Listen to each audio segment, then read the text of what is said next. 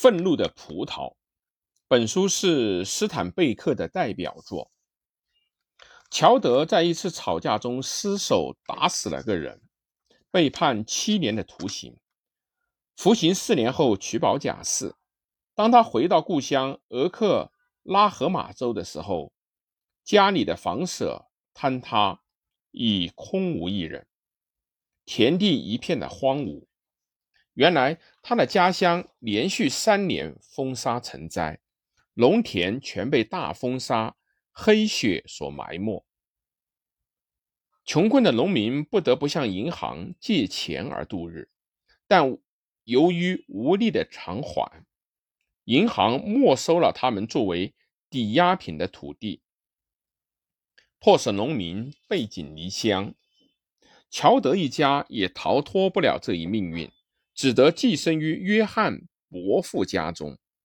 当乔德与他的牧师朋友凯随赶到约翰伯父家的时候，他们一家正在将行李装进一旧一张破旧的卡车，准备向西部转移了。于是，包括乔德、凯随在内的一行十一人，为了谋求生路，茫然地踏上了遥远的西行旅途。在通往加利福尼亚州的六十六号公路上，到处都是为同一目的而爬行着的破旧汽车。途中，由于操劳过度，祖父、祖母相继离开了人世。哥哥诺亚打消了西行的念头，妹妹 Lucy 的丈夫也失踪了。老约翰由于不安与焦躁而开始酗酒。意志消沉，多亏了母亲以其爱心和顽强的意志，才避免了一家人的离散。他们到达加利福尼亚州，在第一个停宿场里便遇到了一场纠纷。凯随为保护假释中的乔德而被警官所逮捕。后来，他们住在政府办的收容所里面。有洗衣房和淋浴等设施，所以一家人总算过了几天舒心的日子。可是这里却没有工作供他们做，无可奈何，他们只得离开了这里，迁移到一个可以做摘桃工的农场。但他们到达之后才知道，雇佣他们的人是想破坏罢工。而指挥罢工的正是凯绥。他告诉大家，穷苦人必须团结起来。正当凯绥劝说乔德也参加罢工的时候，镇压罢工的一群流氓赶来，抡起棍子打死了凯绥。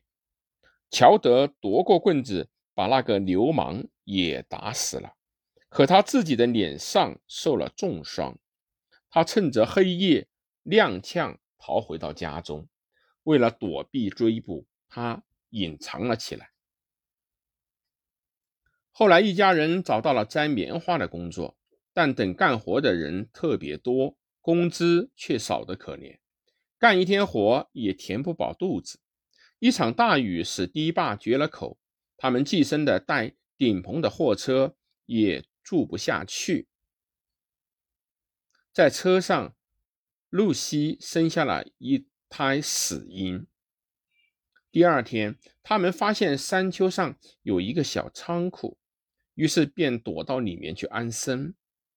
可是，一个饿得奄奄一息的男子和他的孩子正蜷缩在那里。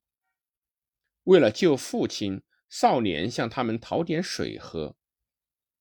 露西于是侧身卧在了男人的身边，脸上挂着一丝微笑，让那个男人吸吮着自己的乳汁。